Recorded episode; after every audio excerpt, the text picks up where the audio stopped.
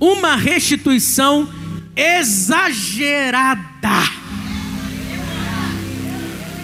Cutuca quem está do teu lado assim, ó, fala para ela assim: tem restituição exagerada para você.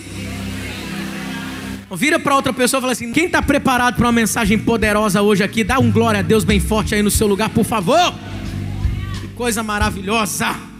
Quem está preparado para uma mensagem poderosa hoje aqui, dá um glória a Deus bem forte aí no seu lugar, por favor. Coisa maravilhosa. Amém. Amém. Uma restituição exagerada. Cutuca quem está do teu lado assim, ó, fala para ela assim: tem restituição exagerada para você. Vira para outra pessoa e fala assim: não importa o que você perdeu, Deus é poderoso para restituir de forma exagerada. Se ela não acreditou, dá uma chacoalhada nela, por favor. Em nome de Jesus. Preste atenção. Já aconteceu de você viver uma situação onde parece que era para você, era para você estar tá colhendo frutos, era para você estar tá muito bem naquela área da tua vida, pelo que você plantou lá atrás, pelo que você já fez lá atrás, pelo que você já investiu lá atrás. Você pensa assim: era para eu estar tá vivendo agora muito melhor. Eu plantei numa estação anterior. Cadê os frutos do que eu plantei? Quando você olha, você não consegue enxergar nada. Ao invés de você estar, estar colhendo nessa área da tua vida, a sensação, e não é somente a sensação, você constata que de fato está faltando. Você está vivendo em falta quaisquer aspectos da vida, paz, família, casamento, generosidade, finanças, ministério, vida com Deus e por aí vai. Eu já preguei em fevereiro de 2022 uma mensagem aqui onde eu contei a história de uma mulher. Não sei se você se lembra. Se encontra em 2 Reis, no capítulo 6, essa história dela. Uma mulher que recebeu, fez algo maravilhoso para um profeta. Um profeta chamado Eliseu, um homem de Deus. Ele passava sempre pelo caminho onde ficava a casa dessa mulher. Diga-se de passagem, uma mulher influente na sociedade do seu tempo, uma mulher rica naquele tempo. Ela tem uma brilhante ideia de construir um quarto em um lugar da sua propriedade para Eliseu, para que sempre que ele passasse por ali, ele tivesse um lugar para repousar, um lugar para descansar. Ela disse para o seu marido: Marido, vamos fazer um quarto para ele, um quarto para o profeta. Vamos colocar uma cama, vamos colocar uma mesa, uma cadeira, para que sempre que ele passar, ele tenha um lugar para ficar. De forma espontânea, essa mulher fez isso. Essa mulher fez isso. Aí, olha só que interessante, porque ela estava determinada a usar o que ela tinha para Deus, sem esperar nada em troca.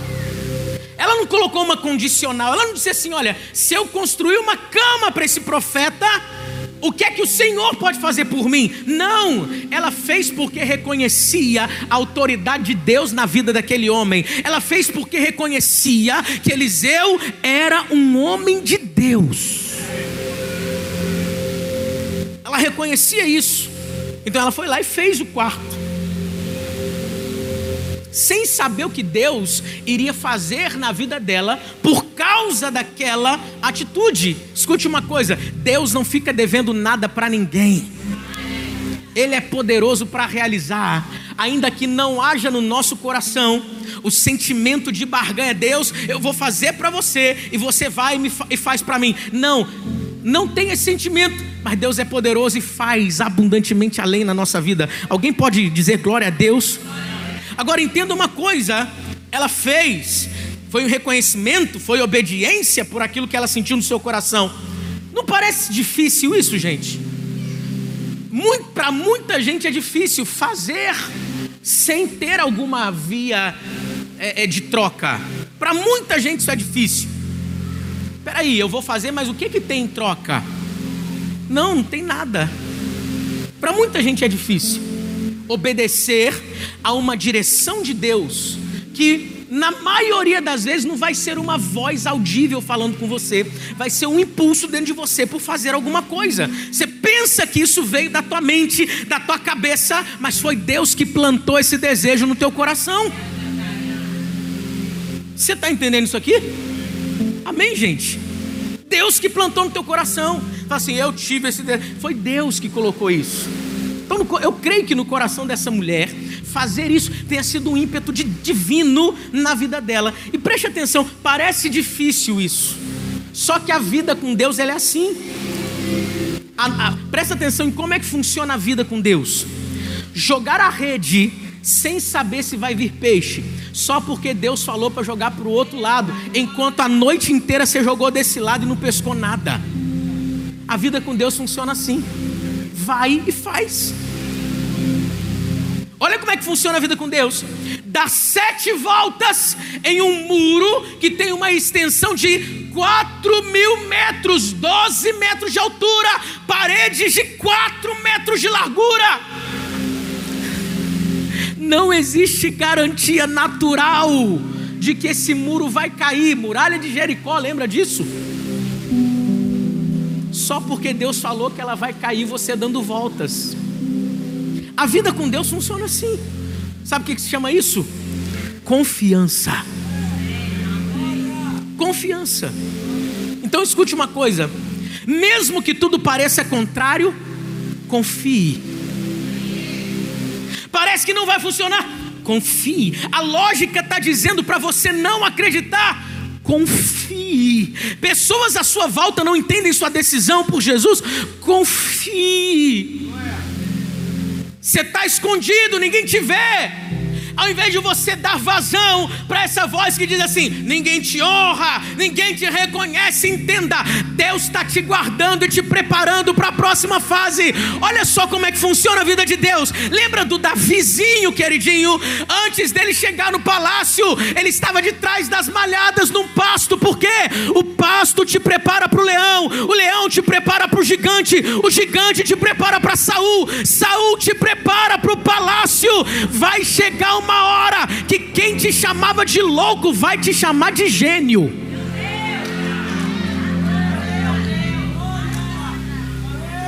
Eu sempre soube. Vai chegar uma hora que quem mais te criticava vai levantar a plaquinha assim: Eu já sabia que Deus ia te usar dessa forma. Tem alguém entendendo isso aqui? Aí olha só, essa mulher faz o quarto para o profeta. Não cheguei onde a gente quer chegar ainda, hein? Estou só recapitulando a história dela. Porque ela tem uma segunda história com Deus, essa mulher. Nós vamos ler. Presta atenção. Depois que essa mulher faz isso para o profeta, o próprio profeta diz assim: Você fez todo esse trabalho por mim e pelo meu ajudante. O que, que nós podemos fazer por você? Aí você sabe o que essa mulher responde? Ela fala assim: ah, ah, ah, ah. Eu não fiz para receber. Eu tô, ela, a resposta dela é: Eu estou muito bem entre o meu povo. Tá tudo certo. Tá tudo certo. Aí eu imagino Eliseu virando para Geazi, o seu auxiliar, e perguntando: Tá faltando alguma coisa para ela?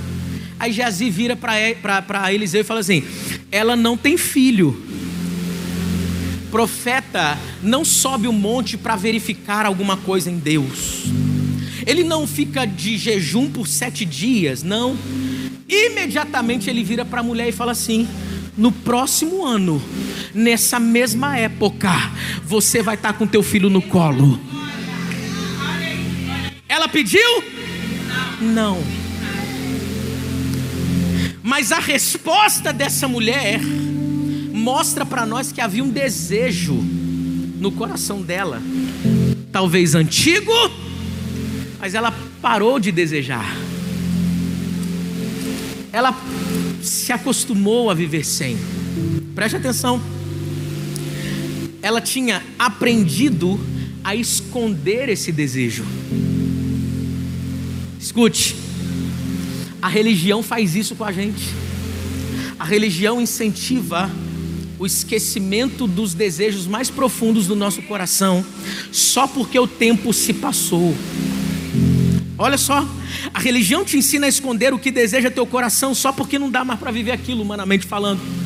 Mas o Evangelho te diz que nunca é tarde para sonhar os sonhos de Deus para tua vida. A religião diz que você nunca está pronto para viver coisas que os seus familiares nunca viveram. Mas o Evangelho diz que Deus é poderoso para fazer infinitamente mais de tudo quanto você tem pedido, pensado ou imaginado. A religião quer te fazer desistir só porque você não está mais na idade ideal. Ela te, ela te engana, ela te convence de que é impossível para você. O Evangelho diz que o Deus do impossível nunca chega atrasado, que aquele que nele crê, ainda que esteja morto, pode voltar a viver. A resposta dela, daquela mulher, foi assim: Eu estou bem, para de me ludibriar. É como se fosse assim: olha, eu não quero desenterrar um desejo antigo que não foi suprido. Deixa isso escondido. Foi uma luta para eu aprender a esconder esse sonho. Foi, foram anos para eu aprender, chorando todas as noites para esconder que eu desejava isso. Agora que eu me acostumei, quem é você para querer vir desenterrar isso? Vem cá.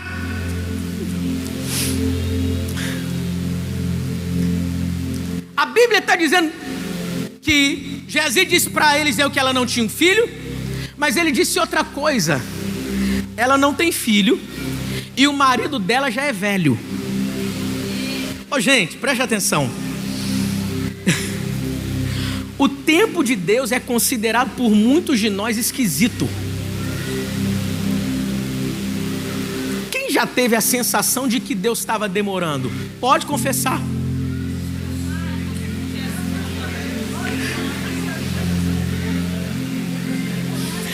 Já teve a sensação de que não vai acontecer o que Deus falou que vai acontecer? Só eu?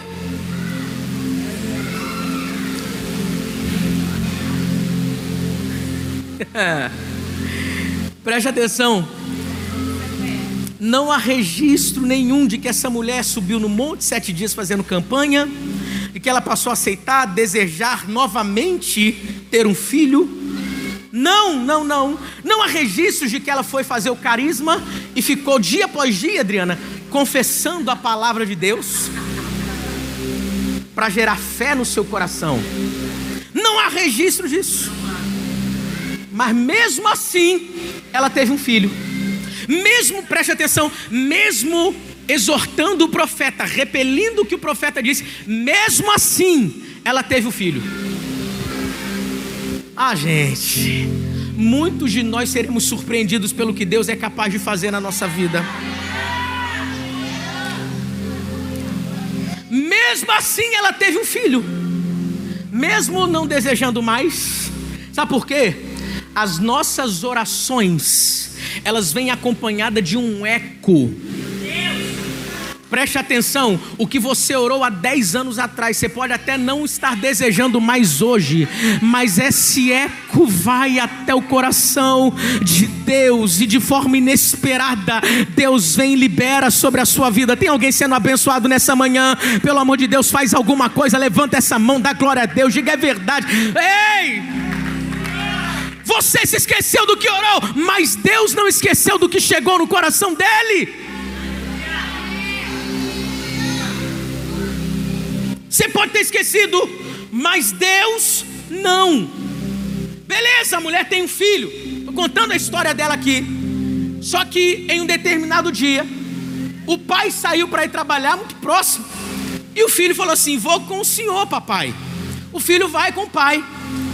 Lá no trabalho do pai, o filho bota a mão na cabeça e grita três vezes: Ai, minha cabeça! Ai, minha cabeça! Ai, minha cabeça! O filho pega, o pai pega um funcionário e fala assim: leva o menino lá para a mãe, ele está com dor de cabeça. O menino chega para a mãe, fala que está com dor de cabeça, ela coloca no colo, e ao meio-dia, a mãe vai olhar o menino, o menino está morto. Oh, gente, parece uma coisa sem nexo de Deus na vida das pessoas, isso. Eu não pedi um filho, parei de desejar, Deus deu. Aí o que Deus deu, morre. Olha só, o que Deus deu, morre. Morre. Só que essa mulher é uma mulher ousada. Eu imagino essa mulher. E a gente tem que aprender ousadia com a vida dessa mulher. Quando a gente encontra desafios na nossa jornada, eu, falar da minha vida aqui, em diversos momentos dobro os meus joelhos para orar e falo assim: Deus, não te pedi para estar tá aqui, Senhor que me colocou, tem esse obstáculo. Eu creio que o Senhor é poderoso para mudar essa realidade. Está contigo, Senhor, não está comigo, não. A melhor coisa é você pegar o que Deus falou e trazer diante dele.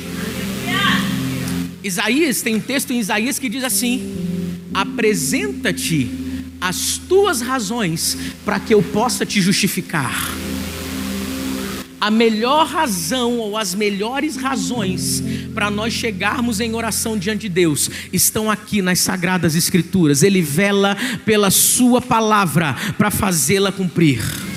Quem está entendendo o que eu estou pregando hoje aqui? Você está entendendo? Então, de forma milagrosa, o menino ressuscita. Ela está de novo com aquela criança. Aí, gente, preste atenção ela está de novo com aquela criança. Passa-se um tempo, se instala em Israel um período de fome, período de fome.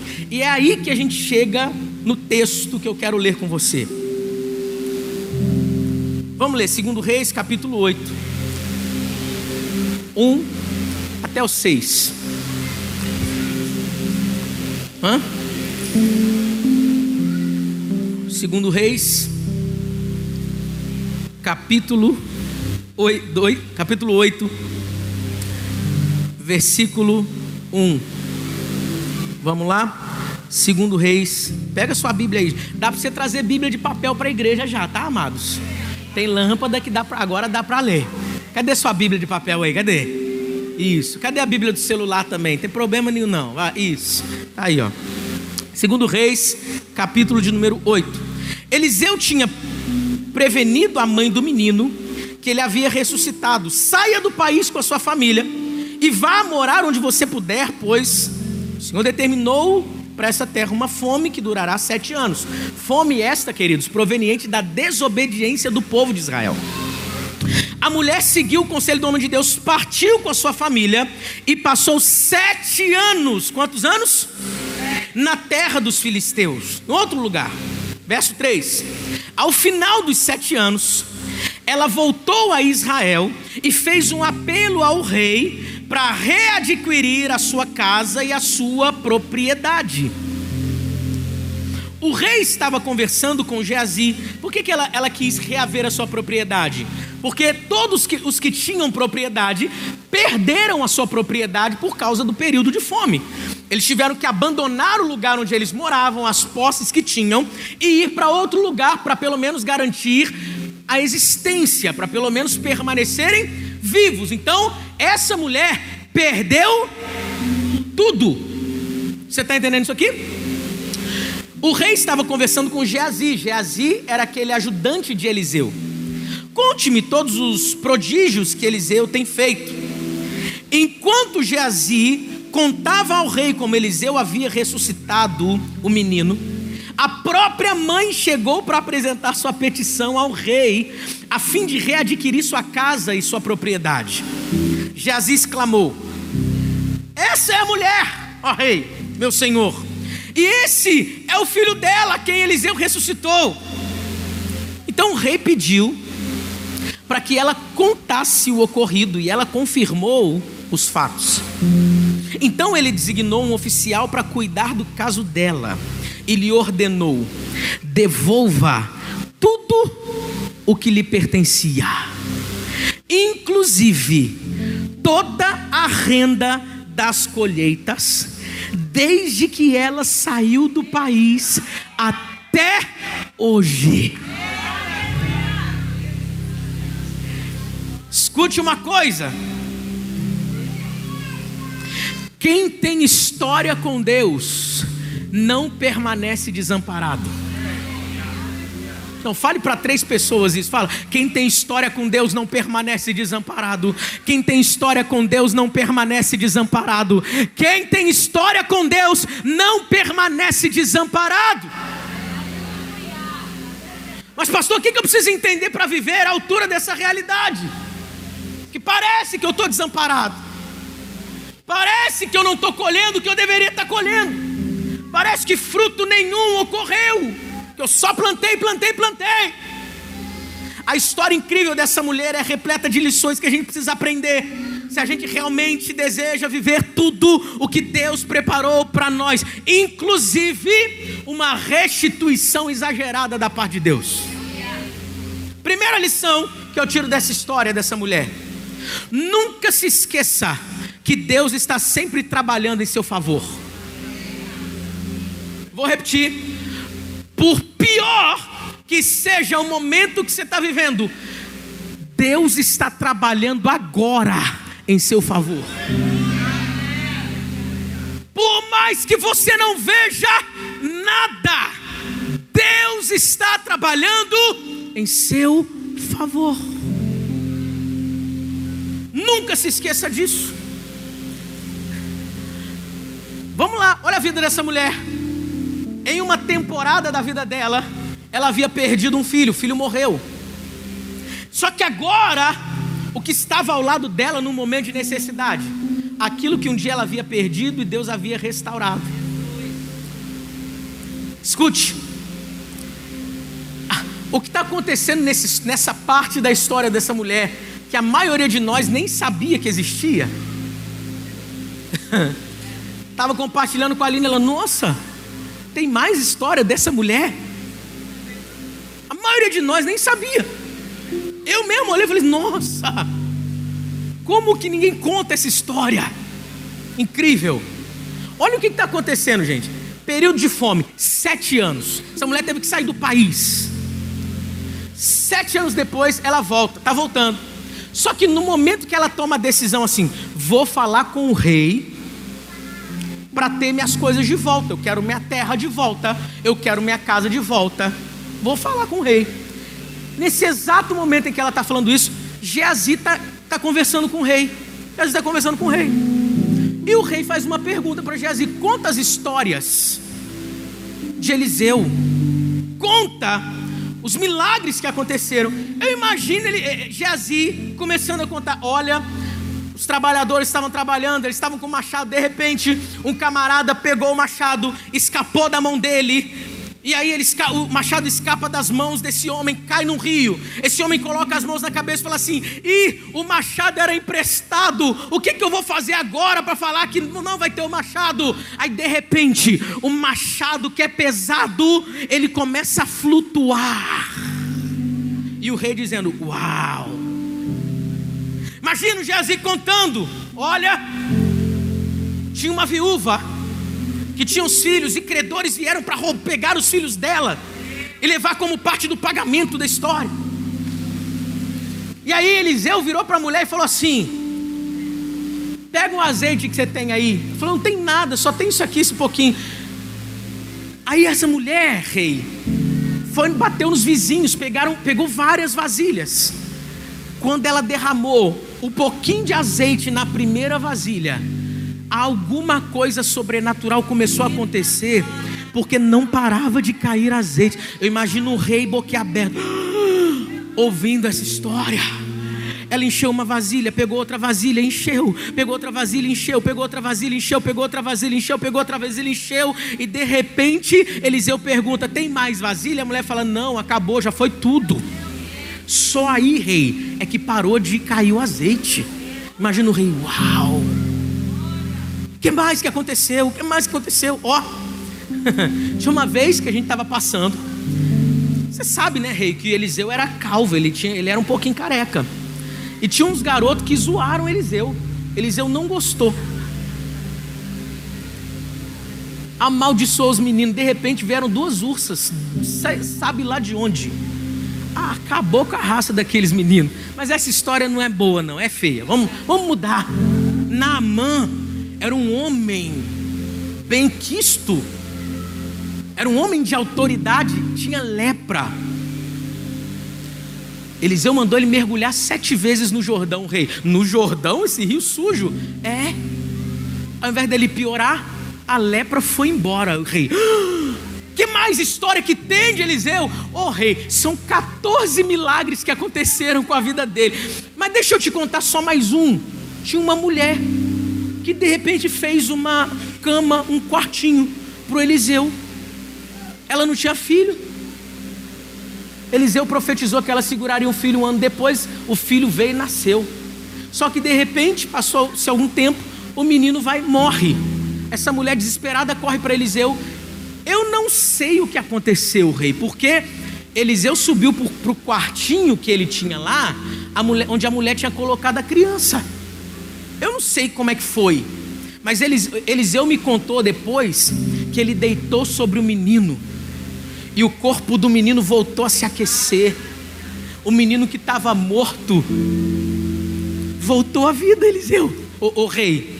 E o rei, boquiaberto, ele está continuando contando, e de repente, uma mulher interrompe a conversa de, do rei com Geazi.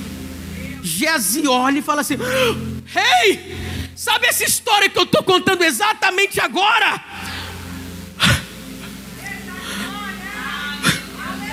Foi com ela que aconteceu. Sabe o menino que Eliseu deitou sobre ele e ressuscitou?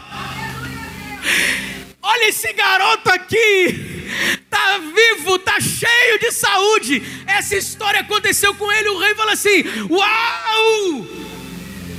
Aí o rei vira para a mulher: Ei, me conta. Eu imagino Geazi assim: Mas você não vai acreditar em mim, não? Tô, já te contei. A mulher conta a história de novo para o rei. Olha só, gente. Olha como o tempo, olha como é que Deus está trabalhando. Deus sabia exatamente o momento em que essa mulher iria aparecer. Encontros que acontecem na nossa vida que a gente pensa que é coincidência, mas já estava na agenda de Deus. Você foi a lugares que não era para você estar, mas encontrou com gente que era para você conhecer, e sua vida deu uma guinada, sua vida virou. Aí você percebe se não parece que eu tenho que estar no, eu sou bom de network, não é, querido, é que Deus é bom em conectar você com quem vai te ajudar a chegar no próximo nível na tua história, na tua vida. Deus sabe exatamente por quê. Por quê, pastor? Porque você pode ter pensado que Deus se esqueceu de você, mas Ele não parou um minuto de trabalhar pela sua vida.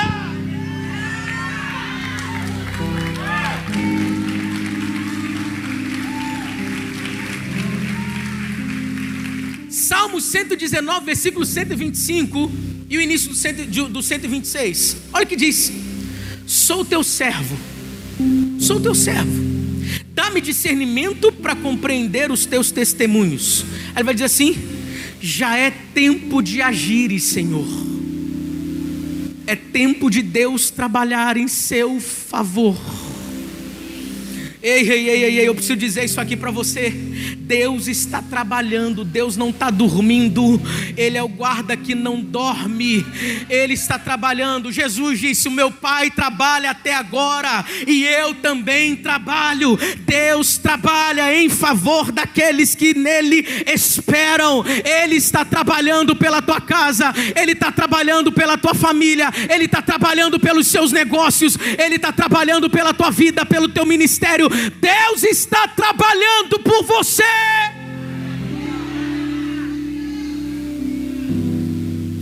Pode dormir tranquilo.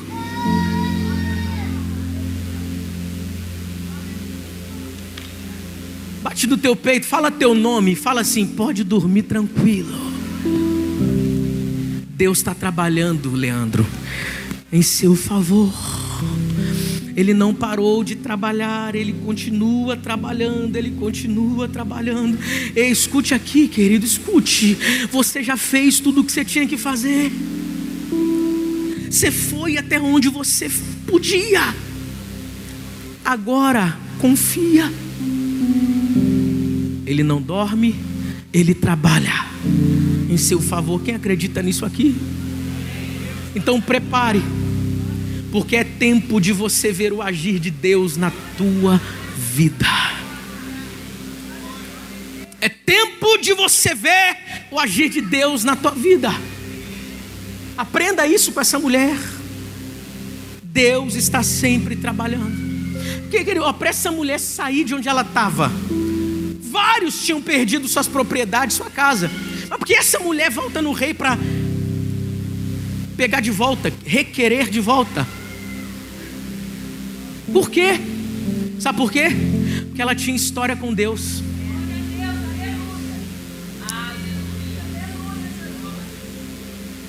Ela já fez isso uma vez, você não lembra? Ela requereu a vida do filho de volta. Ela sabe exatamente como fazer com Deus. Eu perdi filho, eu fui em Deus através da vida do profeta fui requerer meu filho de volta e meu filho está aqui. Perdi minha casa e minhas terras, eu sei exatamente o que Deus é capaz de fazer. Eu volto lá e falo: opa, o de. Ah. Segura, segura, segura. É porque a gente não sabe lidar com uma coisa. Sabe o que? A gente não sabe lidar. Sabe por que, que você pensa que não tem mais jeito? Sabe por que, que você desistiu e enterrou esse sonho? Sabe por quê? Porque você pensa que acabou o tempo. Mas eu aprendo uma lição com essa mulher. Que lição que eu aprendo com essa mulher? Confie no tempo de Deus para a tua vida. A hora que for para acontecer, faz tua parte, que vai acontecer. A gente tem que confiar no tempo de Deus, porque o tempo de Deus é perfeito. É perfeito. Se é, ó, foram, foi sete anos depois que ela voltou no rei. Se ela volta no rei, um ano depois, Geazi não, não estaria lá contando a história do milagre. Se ela volta no rei cinco anos depois, Geazi não estaria contando a história dela para o rei. Tem alguém entendendo o que eu estou dizendo aqui? Então preste atenção. Quando passa o tempo e você pensa que não aconteceu, Deus está te poupando para o que Ele quer fazer na tua vida. Deus está te. Pre... Ah, querido, preste atenção. Olha só, olha só, olha só. Para ela sair da terra dos filisteus, onde ela estava, não era o lugar dela. Depois de sete anos. Espera aí, momento foto. Depois de sete anos, ela confiava que aquele era o tempo. Não é agora, sete anos depois. É exatamente agora, sete anos depois. Aí, enquanto eu preparava essa mensagem, o Espírito Santo balbuciou uma música nos meus ouvidos. Que eu ouvia lá no período em que a gente era novo convertido. Que diz assim, ó: Jesus plano melhor. Nunca chega atrasado. Sua hora é perfeita, sua maneira a mais linda. Seja feita sua vontade, eu só quero a sua vontade, assim na terra como é no céu. Diga Jesus, plano melhor, Jesus, plano melhor. Jesus, plano melhor. Nunca chega atrasado.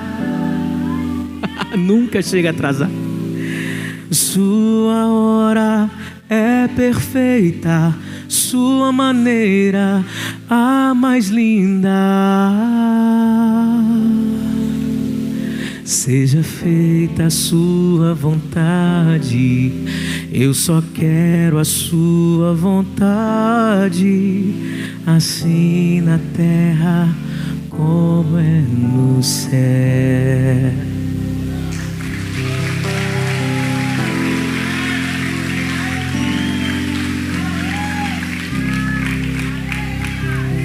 Deus não está demorando.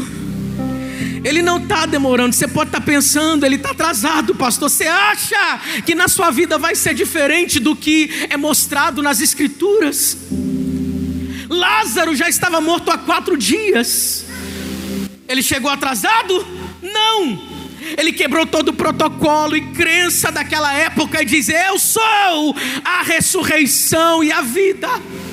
Os discípulos sozinhos no barco depois de Jesus ter prometido que ele estaria com ele do outro lado, fustigado pelos, pelo mar, pela tempestade, poderiam ter pensado: já era, Jesus está atrasado, mas não, querido, nem que ele tenha que vir andando sobre as águas ao seu encontro, ele não chega atrasado. A filha de Jairo já morreu para Jesus, não precisa mais ir lá. Ei, Jairo, pode parar de incomodar o mestre, porque a sua filha já morreu. Jesus diz: Eu não chego atrasado é que eu confundo a mente humana.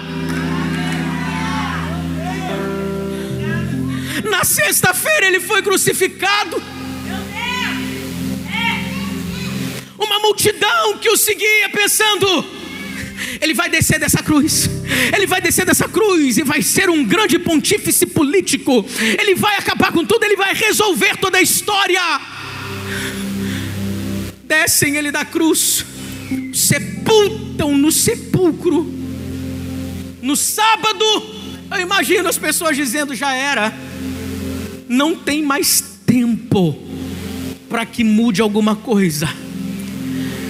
Mas no domingo, o terceiro dia, quando foram visitar o sepulcro, a pedra já tinha rolado, ele não estava mais ali, porque procuram dentre os mortos aquele que vivo está. Deus não se atrasa, Deus chega no tempo certo. Existe o tempo de Deus para mim, existe o tempo de Deus para você, ainda que tudo diga não, ainda que os homens digam que já era, Deus está dizendo: quem crê em mim não, não, tem alguém que acredita no poder de Jesus. Tem alguém que acredita, tem alguém que acredita que Ele é o plano melhor, que Ele não atrasa. Tem alguém aqui nesse lugar que acredita que Ele chega na hora certa para realizar o que só Ele pode realizar na nossa vida.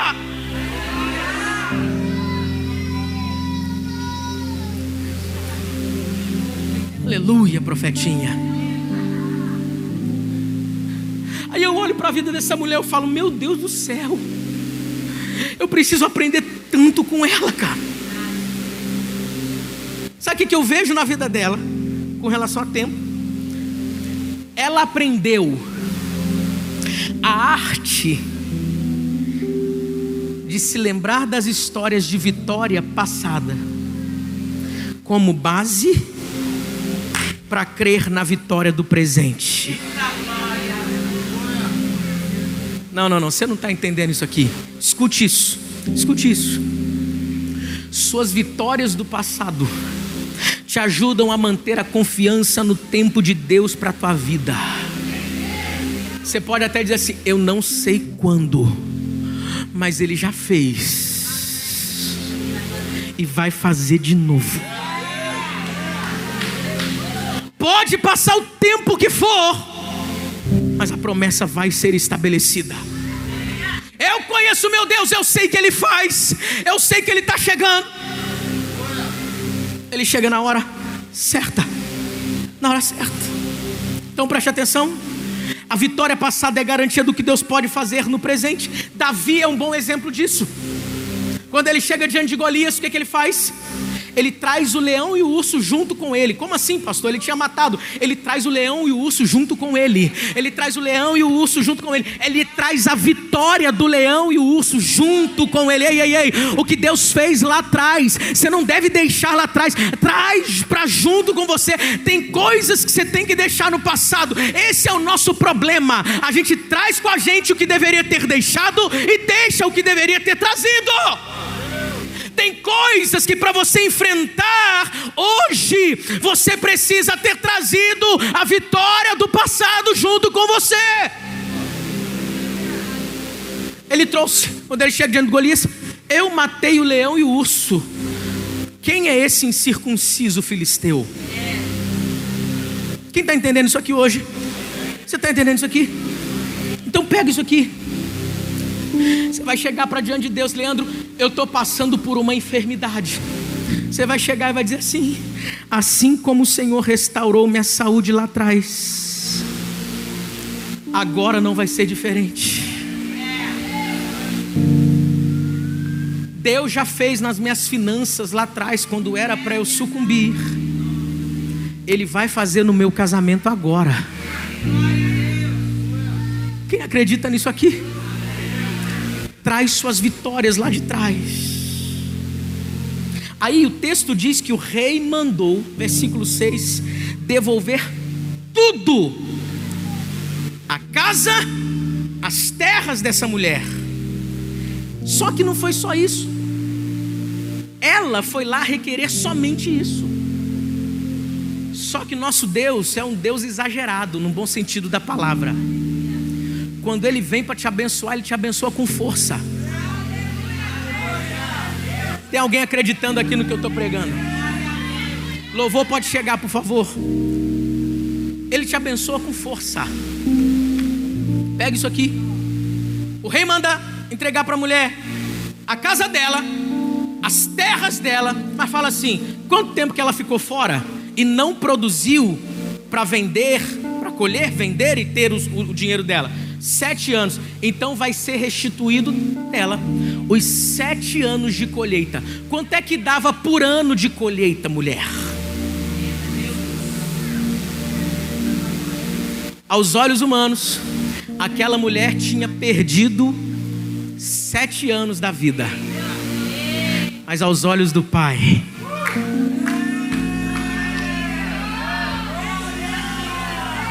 você não está perdendo é que Deus está guardando para te entregar depois de forma sacudida, recalcada, transbordante. Tem alguém para acreditar nessa palavra e receber isso hoje nesse lugar?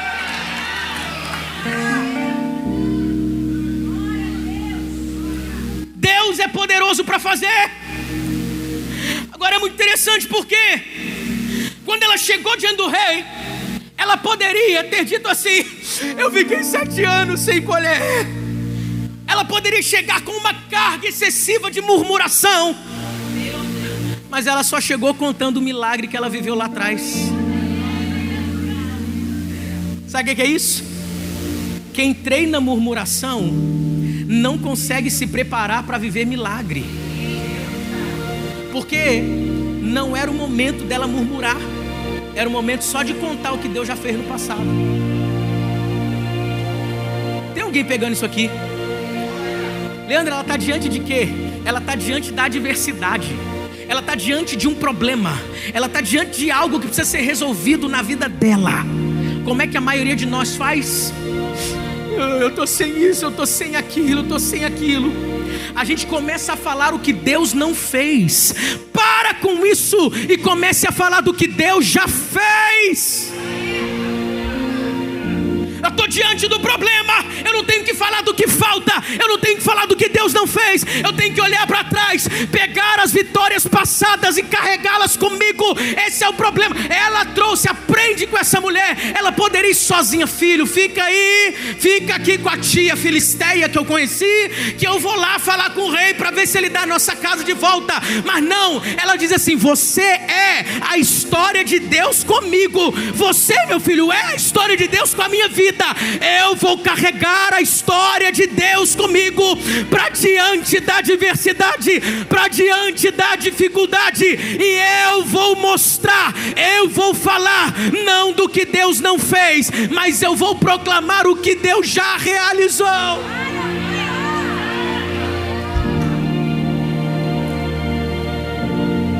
É a terceira e última lição que eu aprendo.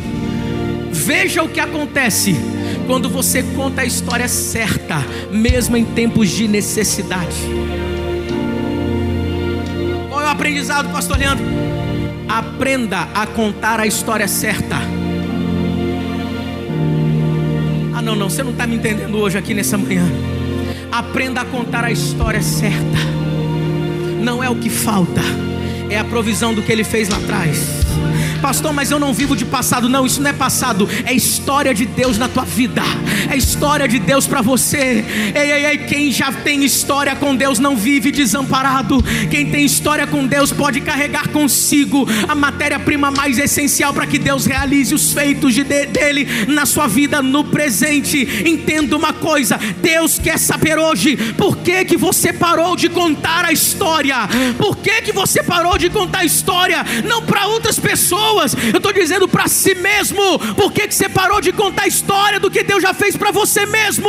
Talvez hoje Deus esteja ressuscitando muita coisa na tua memória do que você já esqueceu, mas Ele já agiu tanto na tua vida, Ele já agiu tanto na tua casa. Para, pensa, lembra e traz com você para agora.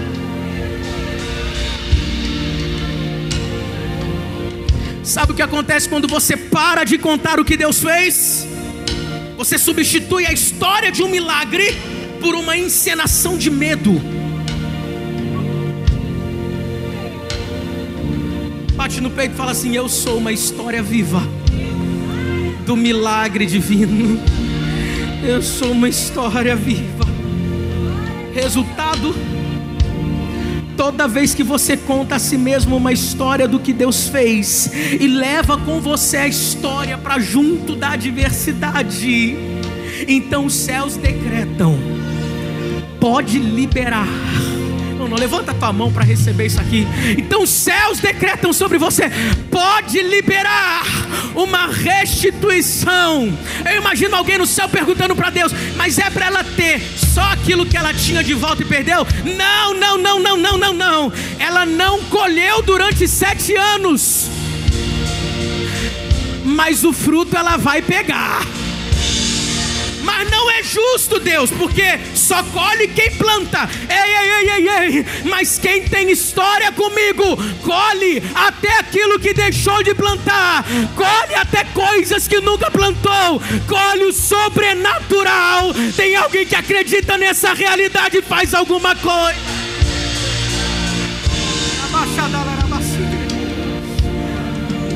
Pegue isso aqui, por favor.